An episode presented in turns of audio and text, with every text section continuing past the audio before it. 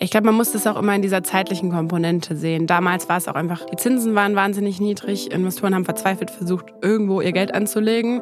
Und dann ist das ja auch mal dieses FOMO-Ding. Man will auf jeden Fall auch dabei sein, weil nicht, dass man genau dieses eine Mega-Ding dann verpasst. Und jetzt haben sich die Zeiten einfach krass geändert. Und auf einmal ist es halt so, dass ein Geschäftsmodell, wo halt nicht klar ist, ob es jemals profitabel werden wird oder nicht, überhaupt keine interessante Anlage mehr. Und diese ganzen Lieferdienste sind jetzt eigentlich so die Kinder mit denen auf einmal keiner mehr spielen will. So geht's Startup. Mit Nina Annika Klotz. Hallo und herzlich willkommen zu einer ganz besonderen Folge von So geht Startup. Also eigentlich einerseits nicht, denn wir sprechen heute über den Schnelllieferdienst Gorillas, quasi das Startup aller Startups, also komplett und vollstens unser Thema. 2020 stampfte der Gründer Gorillas aus dem Nichts aus dem Boden. Das Startup wird mit etlichen Millionen von Wagniskapital vollgepumpt, legt eine Wachstumsgeschichte hin, dass einem schwindlig wird von 0 auf 3 Milliarden in zweieinhalb Jahren und dann auch noch der Exit hinten dran. Also wie gesagt, eine Startup-Story aus dem Bilderbuch. Besonders an unserer heutigen Folge ist aber mein Gast. Bei mir sitzt nämlich heute nicht der Gründer von Gorillas, wie man jetzt vielleicht hätte erwarten können, sondern meine Kollegin Sarah Heuberger die aktuell vermutlich am besten in der Gorilla-Story steckende Journalistin Deutschlands. Denn Sarah, du hast einen sechsteiligen Doku-Podcast über den Aufstieg und den Fall und die ganzen Menschen hinter Gorillas gemacht. Der heißt Cashburners, die Gorilla-Story und ist jetzt draußen und den kann man überall hören, wo es Podcasts gibt. Ja, genau. Es ist ganz ungewohnt, hier auf der anderen Seite zu sitzen. Ähm, ja, wir sind jetzt schon draußen mit den ersten vier Folgen bis dato und immer donnerstags gibt es neue Folgen. Insgesamt sind es sechs Stück. Und uns erzählst du heute ein bisschen was von der Recherche für diesen Podcast, von der Idee und auch, was da alles für juicy Details quasi ans Tageslicht gekommen sind. Denn du kennst sie alle. Du kennst die Geschichte in- und auswendig. Du weißt auch, was an welcher Stelle vielleicht schiefgelaufen ist, dass Gorillas am Ende weil in gewisser Weise ist es ja der Exit, äh, der Verkauf von GTA ist ja das Ende der Geschichte von Gorillas in gewisser Weise. Da war das Ganze nur noch ein Bruchteil dessen wert, was das Unternehmen zwischenzeitlich auch wert war. Innerhalb von drei Jahren hat Gorillas also quasi alles durchlebt, was die Startup-Szene überhaupt auch immer so bewegt, wovon wir auch die ganze Zeit schreiben. Es ging um viralen Hype und es ging um Hypergrowth um den Krach unter Gründern, gestresste Investoren, diverse Übernahmegerüchte. Da steckt also quasi alles drin, was uns auch sonst so in unserem täglichen Tun und in unserer Arbeit bei Gründerszene bewegt. Alles dabei, was man braucht. Genau. genau. Sag mal, wie viele Stunden Podcast sind das am Ende jetzt geworden, um diese ganze total verrückte, eigentlich total kurze, aber inhaltlich dann doch wahnsinnig lange Geschichte zu erzählen? Also wir sind ja bei sechs Folgen. Das sind jeweils ungefähr 30 Minuten, wobei da, das hat nicht immer geklappt, dass wir uns an diese 30 Minuten gehalten haben. Manchmal eher 40. Also ich würde mal schätzen, so sechseinhalb Stunden alles in allem. Aber es wäre noch Material für deutlich mehr gewesen, auf jeden das Fall. Das glaube ich. Wie viel Rohmaterial hattest du denn da zu sichten und zu bearbeiten? Boah, das müsste ich jetzt nochmal nachgucken. Alles detailliert. Also ich würde mal schätzen, so bestimmt 20, 30 Interviews bestimmt 40 Stunden Mitschnitte oder sowas. Also wir jetzt grob überschlagen. Du hast ja auch fast ein halbes Jahr an dem Thema gearbeitet, richtig? Ja, wir haben letzten Sommer angefangen damit und ähm, die ersten Interviewanfragen rausgeschickt. Und es dauert natürlich auch ein bisschen, bis man Rücklauf hat. Und am Anfang wollen dann viele nicht oder dann kommen später nochmal neue dazu oder so. Also es war so ein ständiger Prozess. Aber ja, ich würde sagen, seit August letzten Jahr konkret. War das deine Idee und, und wie kam die zu dir? Ja, also wir begleiten bei Gründerszene Gorillas ja schon sehr, sehr lange, eigentlich quasi seit es den Lieferdienst gibt und seit die angefangen haben, in Berlin in einem Stadtteil auszuliefern, im Prenzlauer Berg. Und deswegen würde ich sagen, waren wir von Anfang an relativ nah dran und dann lag die Idee ja irgendwie nahe, okay, wir wollen uns das ganze Ding irgendwie nochmal anschauen. Also es ist ja eine coole Story oder eine besondere Geschichte, die wir irgendwie so mal im Ganzen erzählen wollten. Und dann haben wir halt überlegt, okay, machen wir das doch mal im Podcast. Wie fanden denn die Gorillas-Macher selber die Idee am Anfang? Was, wie sind die dir gegenüber da aufgeschlossen oder auch nicht aufgeschlossen gewesen? Ja, ich würde sagen, schon sehr vorsichtig. Kann ich auch verstehen. Erstmal ist es ja, ist man vielleicht auch skeptisch und gerade Gorillas war skeptisch, weil die einerseits natürlich eine Vorgeschichte mit Medien an sich hatten, weil einfach es gab schon sehr, sehr viele kritische Berichte über Gorillas im, im Rahmen der ganzen Fahrerstreiks. Die waren ja vor allem im Sommer 2021. dann auch der Betriebsratsbildung. Da sind, würde ich auch sagen, große Medien auch erstmals auf dieses Startup Gorillas aufmerksam geworden.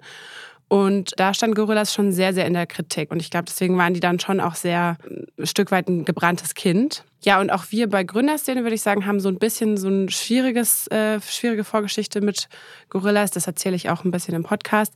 Wir haben halt schon sehr, sehr oft versucht, auch ein Interview mit Kahn zu bekommen, zum Beispiel. Und also Kahn Sümer, dem Gründer. Genau, mit dem Gründer Kahn Sümer. Und äh, das hat eigentlich immer nicht so geklappt. Und äh, zuletzt war da auch, würde ich sagen, eine Art Bruch eigentlich zwischen der Firma und uns. Also wir haben natürlich weiter berichtet, aber es war immer schwierig. Von daher waren die auch erstmal skeptisch, als wir da ankamen und gesagt haben, wir machen jetzt diesen Podcast so oder so, aber würdet ihr dafür mit uns sprechen? Was ist das für ein Typ, der Kahn Sümer, über den man auch echt nicht viel irgendwo lesen konnte? Ja, also der ist auf jeden Fall ein spannender Typ, würde ich sagen. Deswegen wollten wir auch den Podcast machen, weil er irgendwie so ein spannender Typ ist, weil er ist nicht so der typische Gründer, den wir jetzt normalerweise kennen und oft bei Gründerszene featuren, würde ich sagen, sondern äh, Kahn kommt äh, ursprünglich aus der Türkei, hat bei einer Unternehmensberatung gearbeitet, also in dem Sinne schon irgendwie ein klassischer Weg. Wer war dann auch bei Rocket Internet das ist ja eigentlich auch, war lange Zeit ja immer auch der, der typische Weg in die Startup-Szene. Aber er ist halt natürlich, ähm, er spricht jetzt erstmal kein Deutsch. Er hat jetzt nicht das krasse Netzwerk, was sonst diese Gründer oft, oftmals schon mitbringen, gerade wenn sie vielleicht schon vorher was gegründet haben. Er war in dem Sinne schon ein unbeschriebenes Blatt. Und ja, ich würde auch sagen, er ist sehr charismatisch. Was er schon auch sehr gut kann, ist wirklich auch diese große Vision verkaufen. Von, also Gorillas war ja nie nur hey, wir wollen dir, wir bringen dir Lebensmittel in kurzer Zeit, auch wenn es am Anfang natürlich noch was Besonderes war, weil es einfach das noch nicht gab in Deutschland, sondern es war immer mit so einer Story verbunden. Und das ist ja auch oft, was Startups immer machen. Die sagen ja nicht nur, wir haben hier dieses Produkt, sondern wir revolutionieren XYZ. Und das ist ja auch ein bisschen dieses Spiel, was schon auch, glaube ich, von den Investoren gewollt ist, dass man das mitspielt als Gründer, um erfolgreich zu sein und, und, und auch um Geld einzusammeln, dass man halt dieses Großdenken, diese Vision aufmachen. Und das kann er, glaube ich, sehr, sehr gut. Ja, wobei, was ich finde, dass Gorillas total fehlt, ist so der klassische Impact. Das, was eigentlich Startups heutzutage den Investoren und auch den Nutzern immer verkaufen, ist dieses, wir machen die Welt besser. Wir lösen richtig, richtig große Probleme. Und das Problem, das Gorillas löst, ist einfach meine eigene Faulheit, mich jetzt vom Sofa zu erheben und mir selbst meine Avocados zu holen. Ja, ja, ich weiß, was du meinst. Ich glaube, Kahn würde wahrscheinlich sagen, dass er schon, dass Gorillas schon Impact hatte. Impact halt in dem Sinne, dass, dass sie irgendwie die Einkaufsgewohnheiten verändern und in dem Sinne das revolutionieren. Aber Impact jetzt im Sinne von Nachhaltigkeit würde ich jetzt zumindest in Frage stellen, wie groß da der Einfluss ist. Wobei sie sich auch immer sehr bemüht haben, das schon zu sagen, bei uns gibt es weniger Lebensmittelverschwendungen, weil wir eben nicht diese ganzen Lebensmittel ausstellen, wie das Supermärkte machen. Und die hatten irgendwelche Specials, dass sie so Sachen, die kurz vorm Ablaufdatum waren, dass die dann auch nochmal die günstiger verkauft haben und so. Also es war schon dieses ganze, dieser grüne Anstrich war denen schon sehr wichtig. Von außen beurteilt würde ich jetzt tatsächlich in Frage stellen, wie hoch der wirklich war. Und was glaubst du, was treibt Kahn Sümer an? Ist das, ist das Ego? Ist das Geld, Macht und eben nicht der grüne Impact? Ja, also Geld ist, spielt, denke ich, schon eine Rolle. Würde ich jetzt mal mir so ähm, anmaßen. Auch jetzt ist nicht, die, ist nicht, das, nicht der einzige Grund, glaube ich. Also es geht ja schon da, darum, irgendwie gerade in diesem Schnelllieferdienstspiel möglichst schnell, möglichst schnell zu wachsen und dann damit auch der Größte zu sein. Und das ist auch ein bisschen, finde ich, spiegelt sich so ein Stück weit in seinem Vokabular wieder. Also es ist oftmals so dieses, was man auch aus diesem Tierreich eigentlich kennt, so ne, der Stärkere gewinnt und so. Und das ist so wirklich dieses, ja, in dem Sinne wahrscheinlich schon auch Macht und Dominanz zumindest im Hinblick auf den Markt. Ja, du hast in deinem Podcast auch so einen Quote von ihm, wo er sagt, er möchte irgendwie zum fucking Moon oder sowas. Äh, ja, das ist ein bisschen was anderes. Äh, das würde ich eher so passt eher zu dieser großen Vision, die er halt verkauft, weil er hat einen sehr, sehr guten Claim, finde ich. Also der Claim ist, warum sollten wir noch in den Supermarkt gehen, wenn wir doch schon auf den Mond fliegen können? Ah, okay. Und äh, das wiederholt er immer und immer wieder. Das ist wie so sein Mantra, also sein ich habe es gesagt, Skurrillas Gebet sozusagen. und ähm, dieser Claim ist, glaube ich, sehr, ähm, hat mit vielen resoniert. Ich finde, der hinkt ein bisschen der Vergleich, weil äh, natürlich sind, kann ich nicht auf den Mond fliegen als Privatperson, aber ich muss ja schon in den Supermarkt gehen. Aber ja, ich glaube, das zeigt, dass das Beispiel ist ein ganz gutes für die Art, wie, wie Khan seine Vision auch wirklich gut verkaufen kann. Auch nochmal so aus diesem Feld Impact und Kritik, die an Gorillas auch schon früh laut wurde, ist, du hast es auch schon angesprochen, das Thema mit den Riders, die einen furchtbar knochenharten Job da machen, dafür schlecht bezahlt werden und die auch lange und laut für ihre Rechte quasi gekämpft haben. Auch das haben wir bei Gründerszene ausgiebig gecovert. Du warst da bei Gerichtsverhandlungen, du warst bei Streiks von den Riders. Wie hast du zu den Riders Zugang gefunden? Weil die spielen auch in deinem Podcast eine ganz große Rolle. Du hast dir eine ganze Folge sogar gewidmet. Genau, es gibt eine Folge, wo wir uns eigentlich den Angestellten widmen und eine Streikfolge, wo wir tatsächlich diese ganzen Streiks äh, thematisieren. Ja, zum Zugang, es war gar nicht so leicht am Anfang, weil zum einen sind viele, glaube ich, skeptisch und auch so ein bisschen haben vielleicht auch Angst, dann irgendwas zu sagen, was ihnen dann später Ärger einbringt, vielleicht auch von ihrem Arbeitgeber. Die wenigsten sprechen Deutsch. Also dann weiß man ja vielleicht auch noch mal weniger, okay, wie funktioniert das jetzt auch mit so, wenn er auf einmal so jemand von den Medien kommt oder so, dann ist man erstmal eingeschüchtert. Genau, deswegen habe ich da relativ lange so versucht, Zugang zu finden. Und wie bei allen Recherchen geht es, glaube ich, dann am besten über so persönliche Empfehlungen. Also wenn man mal einen kennt und dann fragt, hey, kennst du vielleicht noch jemand anderen, der auch mit uns sprechen würde? Und so so kommt es dann am meistens zustande. Und wie war die Stimmung unter den Riders? Da warst du ja auch mehrfach in Warehouses und du warst sogar mit auf Tour.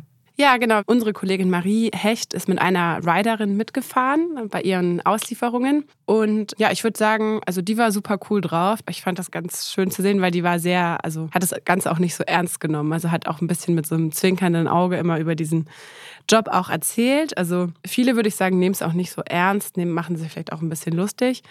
Andere, die wir getroffen haben, waren aber auch sehr frustriert. Also es kommt natürlich darauf an. Manche hatten zum Beispiel Probleme mit den Lohnzahlungen, dass die zu spät gekommen sind oder falsch waren und ähm, haben sich mit dem Unternehmen gestritten, auch vor Gericht sogar. Und dann ist es natürlich ein ganz anderes Frustrationslevel. Und wie würdest du, die du ja auch bei unterschiedlichen anderen Startups schon Verhandlungen über Betriebsräte begleitet hast, wie würdest du die Haltung von Gorillas in dem Fall beschreiben?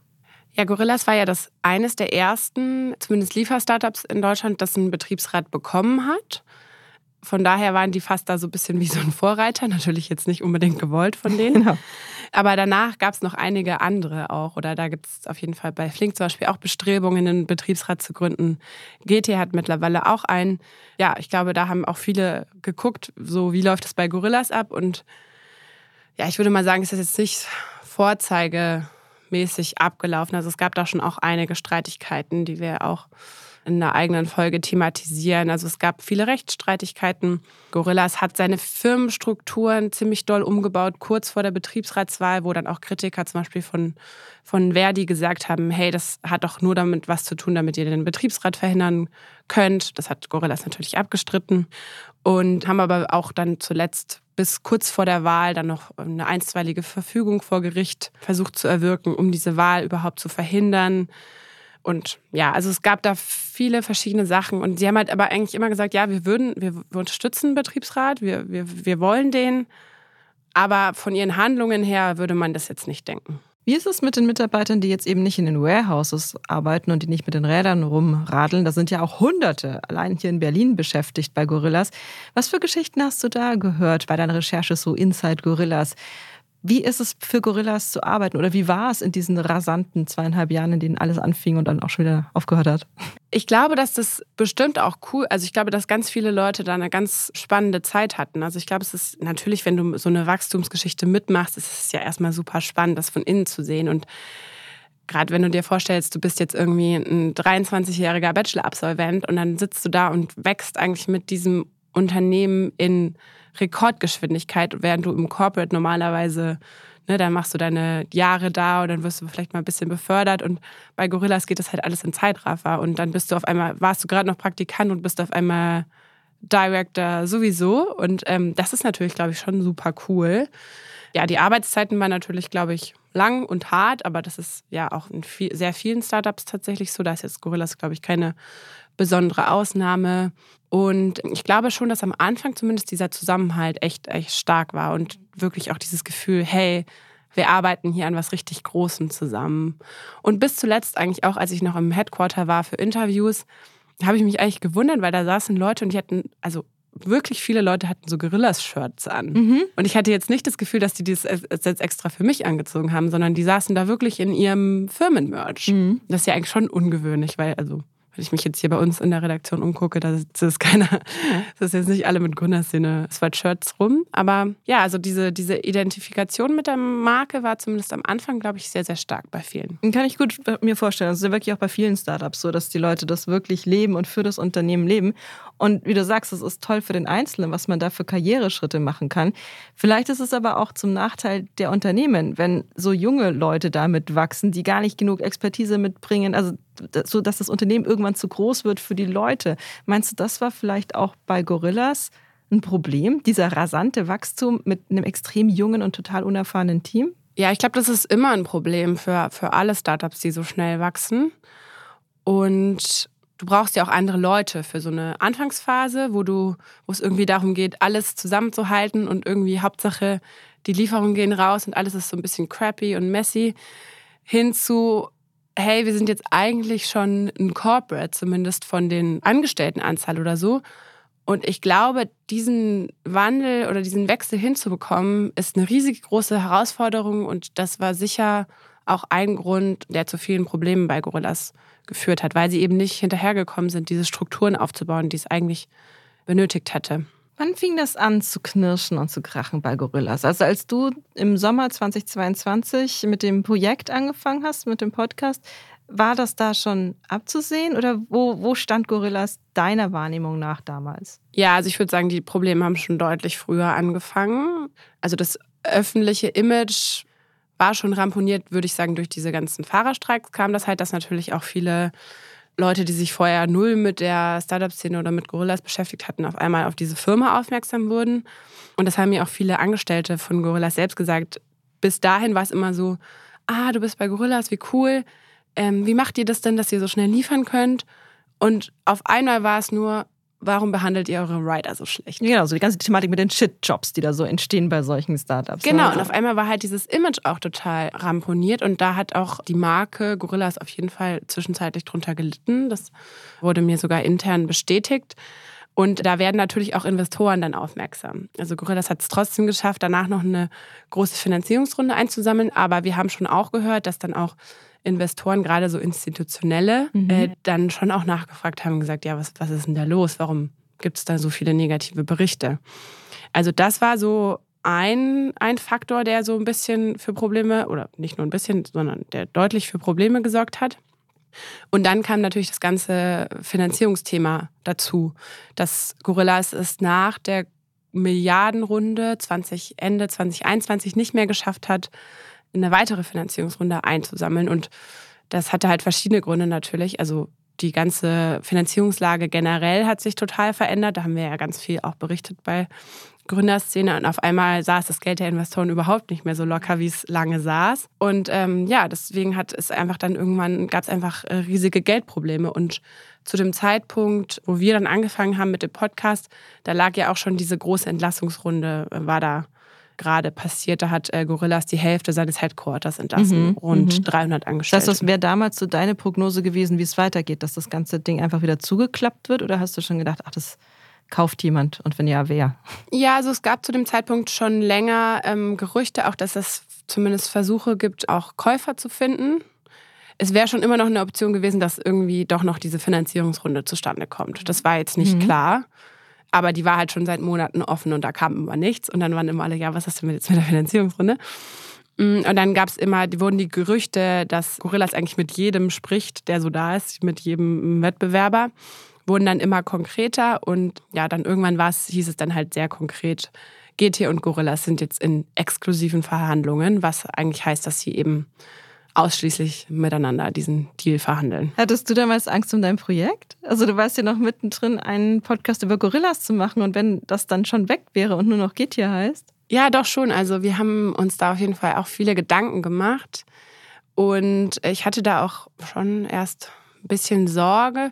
Aber ich meine jetzt im Endeffekt, gut, nachher kann man immer sagen, es ist einfacher, aber hat es dann eigentlich ja schon ganz gut gepasst, was es jetzt irgendwie trotzdem eine Art natürliches Ende der Gorillas-Geschichte. Vielleicht kannst du uns noch mal ein paar Details zu dem Deal einfach nennen, der dann da kurz vor Weihnachten dann abgeschlossen wurde. Ähm, zwischenzeitlich ist Gorillas mit drei Milliarden bewertet worden und es ist jetzt am Ende für eine Milliarde verkauft worden. Also deutlich weniger, als es mal wert war. Und das alles in rasant kurzer Zeit. Wer hat denn da wie viel verloren? Was kannst du uns dazu noch erzählen? Genau, also die Hard Facts sind äh, Gorillas so mit ungefähr 1,2 Milliarden Dollar, also ungefähr einer Milliarde Euro bewertet, an Getir verkauft. Getir wurde noch mit 8,8 Milliarden Dollar bewertet. Also zusammen sind sie jetzt dann so ungefähr 10 Milliarden wert. Wie du gesagt hast, Gorillas wurde äh, sehr stark abgewertet, also war zwischenzeitlich mal bei 3 Milliarden, jetzt nur noch eine. GT hat auch ein bisschen an Wert verloren, aber das ist ja eigentlich fast normal. Also fast jedes Startup muss mit ein bisschen Down-Bewertung kämpfen. Es ist einfach in diesem ganzen Jahr 2022, was so ein Krisenjahr in der Startup-Szene war, eigentlich normal. Wie viel hat denn der Gründer noch bekommen, weißt du das? Ja, das ist auf jeden Fall auch krass. Seine Anteile, er hatte zuletzt noch 12 Prozent an dem Unternehmen. Und ähm, wenn man das so runterrechnet, dann von diesen drei Milliarden waren es tatsächlich 300 Millionen eigentlich. Und ähm, er hat aber bei dem Deal gar nicht viel bekommen. Also er hat tatsächlich nur wenige Millionen bekommen als so eine Art Bonus. Und das ist ein bisschen komplizierter, warum das so ist. Aber es gibt in diesen Verträgen so eine sogenannte Liquidationspräferenz. Und das heißt eigentlich, dass vor allem die späteren Investoren auscashen können, also diese ganzen Wachstumsfonds. Nicht die ersten Investoren und auch nicht die Gründer, obwohl die ja eigentlich noch sehr viele Anteile haben. Und äh, ja, das war jetzt bei Gorillas tatsächlich auch der Fall, dass gar nicht so der Milliarden-Exit war, zumindest für Kahn, wie gehofft. Und auch für viele der Investoren nicht. Also du sagst, die späteren, die haben vielleicht noch Gewinn gemacht, aber die frühen Investoren wie Atlantic Food Labs oder die Berliner, die eben ganz früh da reingestiegen sind, die haben auch Geld verloren. Geld verloren weiß ich gar nicht. Also der ganze Deal war kein Cash-Deal. Also es wurden nicht wirklich die Summen überwiesen, sondern es war ein sogenannter Share-Deal. Das heißt, quasi alle Gorillas-Investoren haben Anteile an Getir bekommen. Und die waren dann am Ende weniger wert, als sich die meisten erhofft haben. Aber es ist jetzt auch nicht so, dass sie mit nichts rausgegangen sind. Unterm Strich würdest du also sagen, diese ganze Gorilla-Story ist eine Erfolgsstory oder eben doch nicht? Ja, das ist eine schwierige Frage, habe ich mich auch schon gefragt. Also, es ist jetzt nicht die Success-Story, die man sich vielleicht ursprünglich erwartet hätte, ganz am Anfang, in diesen Hype-Phasen noch. Was Gorillas ja aber schon geschafft hat, muss man auch sagen, dass sie so ein komplett neues Geschäftsmodell in Deutschland etabliert haben, was es vorher einfach noch nicht gab. Und ich glaube jetzt auch schon, dass dieses Modell noch bestehen bleibt. Es wird jetzt nicht wieder verschwinden. Es wird jetzt auch nicht den Supermarkt ablösen, wie Kahn das vielleicht ursprünglich mal gepitcht hat. Aber es wird schon weiterhin da auch eine Nachfrage danach geben. Das glaube ich schon. Es ist, glaube ich, nicht der super mega Success, das generationenverändernde Ding, so wie Gorillas ursprünglich mal angetreten ist. Aber genau, es ist vielleicht ein gutes Beispiel dafür, dass wie doll ein Unternehmen mal gehypt wurde oder wie schnell das auch geht in der Startup-Szene und wie schwer es dann halt auch ist, diesen Erwartungen standzuhalten. Weil das hat ja anscheinend nicht geklappt. Ich könnte mir auch vorstellen, dass die Geschichte von Gorillas weiterhin noch eine Rolle spielt, wenn es um Venture Capital geht und um wie funktionieren Startups, wie funktioniert Wagniskapital. Weil das war ja schon einfach Wahnsinn, wie alle hinterhergerannt sind und einfach noch dabei sein wollten teilweise auch eben unvorsichtig und undurchdacht. Und klar, da kamen viele Krisen zusammen. Das war nicht die Schuld von Gorillas, dass sich jetzt das Venture-Geschäft verändert hat, aber es ist vielleicht schon auch bei vielen noch in den Köpfen, dass sie eben so heute nicht mehr agieren würden wie noch vor zwei Jahren. Ich glaube, man muss das auch immer in dieser zeitlichen Komponente sehen. Damals war es auch einfach, die Zinsen waren wahnsinnig niedrig. Investoren haben verzweifelt versucht, irgendwo ihr Geld anzulegen. Und dann ist das ja auch mal dieses FOMO-Ding. Man will auf jeden Fall auch dabei sein, weil nicht, dass man genau dieses eine Mega-Ding dann verpasst. Und jetzt haben sich die Zeiten einfach krass geändert und auf einmal ist es halt so, dass ein Geschäftsmodell, wo halt nicht klar ist, ob es jemals profitabel werden wird oder nicht, überhaupt keine interessante Anlage mehr. Und jetzt ist es ja eher so, jetzt ist Gorillas fast oder diese ganzen Lieferdienste sind jetzt eigentlich so diese die Kinder, mit denen auf einmal keiner mehr spielen will. Also wir Voll. sehen das ja auch bei Flink zum Beispiel. Die haben ja auch, die müssen jetzt auch wieder raisen. Das wird auch wahnsinnig schwer, weil da halt alle Investoren sagen, ja, wir wissen gar nicht, ob ihr jemals profitabel werden könnt oder nicht. Wie geht's dir? Würdest du so ein großes Projekt nochmal angehen? Also wie gesagt, ein halbes Jahr Arbeit steckt in Cashburn, das ist die Gorilla Story, dem sechsteiligen Podcast, 40 Stunden Rohmaterial, etliche Interviews. Würdest du es nochmal wagen? Oh, frag mich noch mal in ein paar Wochen. also es war schon mit vielen Nerven und äh, schlaflosen Nächten verbunden, aber es hat auch mega Spaß gemacht und ich glaube, es ist auch echt cool geworden. Und ähm, ja, deswegen potenziell ja. Ich glaube, man müsste halt gucken, dass, dass man wieder so eine coole Story findet. Und da gibt es ja gar nicht so viele. Also müssten wir vielleicht nochmal überlegen, ob wir da nochmal ein gutes Beispiel finden. Okay, also du hast jetzt nicht direkt jemanden im Sinn, wo du sagst, das ist ein Startup, da steckt auch genau so eine wilde Aufstieg- und Fallgeschichte drin? Also Staffel 2 ist jetzt noch nicht in Produktion. Aber ja, ich glaube, die Story von Gorillas war schon was Besonderes. Von daher muss man schon schauen, dass es da was ähnlich Cooles gibt. Vielen herzlichen Dank, Sarah. Vielen Dank. Und ich kann das nur bestätigen, es ist eine super spannende Geschichte, auch wenn ich selbst noch gar nicht alle Folgen gehört habe, aber es stecken echt richtig viele total interessante Details drin. Lohnt sich also auf jeden Fall mal reinzuhören in Cashburners, die Gorilla Story als Podcast. Und ich freue mich auch, wenn ihr das nächste Mal auch hier wieder einschaltet. Bis dann.